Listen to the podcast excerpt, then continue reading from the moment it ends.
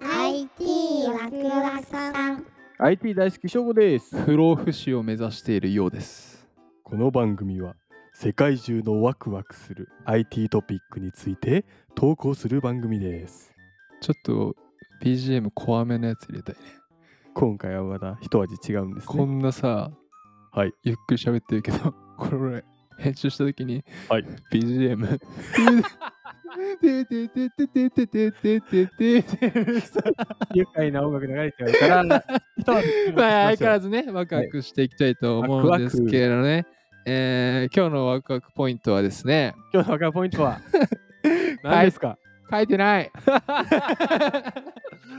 何でしょうかえーっと前回の今ドキュメント次 回次回じゃないこれ全部流そうダだメ今回のワクワクポイントははい実際に現実と仮想の間で話せたり触れたりできる怖い怖い怖い怖い怖いもう怖い仮想が現実現実が仮 想仮想が現実なんだろうね今言ったな今そう言ったな今日のじゃあタイトルいきますね、はいえー今日は C ネットジャパンからのニュースを取り上げましたいきますタイトルです死後もメタバースで生き続けるモードチェコの VR 振興企業が開発中うわぁ VR で生き続けるどんな内容なんでしょこれやばいですね、はいこのような話が出てくるのは時間の問題だ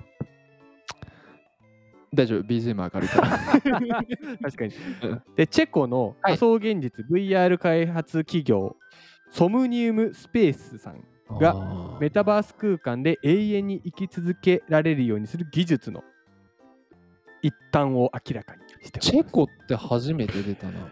この IT ワクワクさんをしている中で初めてチェコ初ですね。出てきましたね。おーで、ここのソムニウムスペースの CEO、はいアルトゥールさん、はいアルトゥール・シチェフさんはいはですね、数年前に、まあ、父親が癌でうん。亡くなってから、うん。こう死後もその人を人格を保存する方法を探り始めました。はあ、なるほどね。なるほど、そうですよね。んなるね。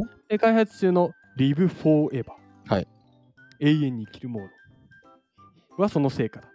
ほもう開発しちゃったう。持ってきたんだ。すっげえ。ユーザーは自分の容姿や声、さらに人格までも模倣したデジタルアバターとして生まれ変わることができます。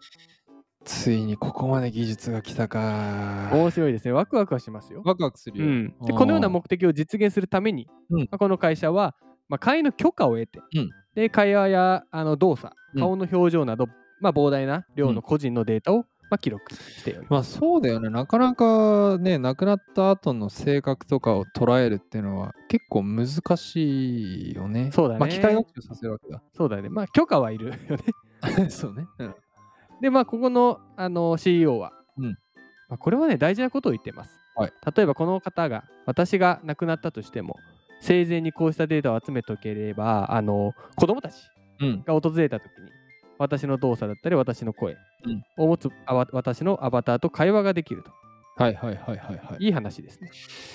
いや、いい話。いい話だけど、やっぱりこう、すまだ想像ができないね。そうだう。ん。これどう、どういう技術なのこれ。ここはですね、まあ難しいんですよ。具体。あーま あわからないんですけど書いてあるのはうんイーサリアムブロックチェーン上に構築され、うんでバイブうんやメタうんなどの VR ヘッドセットからアクセスできる。まあ結局またヘッドセットですね。うんうんユーザーはデジタルの土地を購入し、家や財産、うんその他 NFT を購入し、建建設、インポートできるよと。うん。なるほどね。ベースはブロックチェーンベースのうん技術なのね。そうですね。ああ、なるほどね。各ブロック上に、あれか、さっきのその声とかす会話とか入れておいそれて、を記録しているわけですね。なるほど。いや。で、そこにリンクすることで、うんまあ、ビジネスモデルが完全に透明で理解しやすいものになっている。まあだから安全性というかうん透明性はあるらしいですね。そうね。じゃなきゃちょっと怖いよね。うん。 確かに。勝手にいろんな人がそこにいたら 怖い。ほう。じゃあそういうなんか街で、仮想の街でみんな暮らすわけだ。そうですね、そうです。はあ。現実になんのかな、これね。わからないね。うん。なかなか難しいな。 確かになんかこういう久しぶりになんちゅうのちょっと SF っぽいけどリアルになってるネタを取り上げたけどやっぱワクワクするね。もう例えばいやーやり始めですね第3回誰でもて鉄腕アトムになれる世の中がもうすぐやってくる可愛いタイトルつけてるけど第3回か。第3回か。やったな。まあこれね、第3回の内容が、あのデルテクノロジーの執行役の方が、えー初夢で見たって話で、意識を空間にアップロードするとかいね。や、面白い話ですね。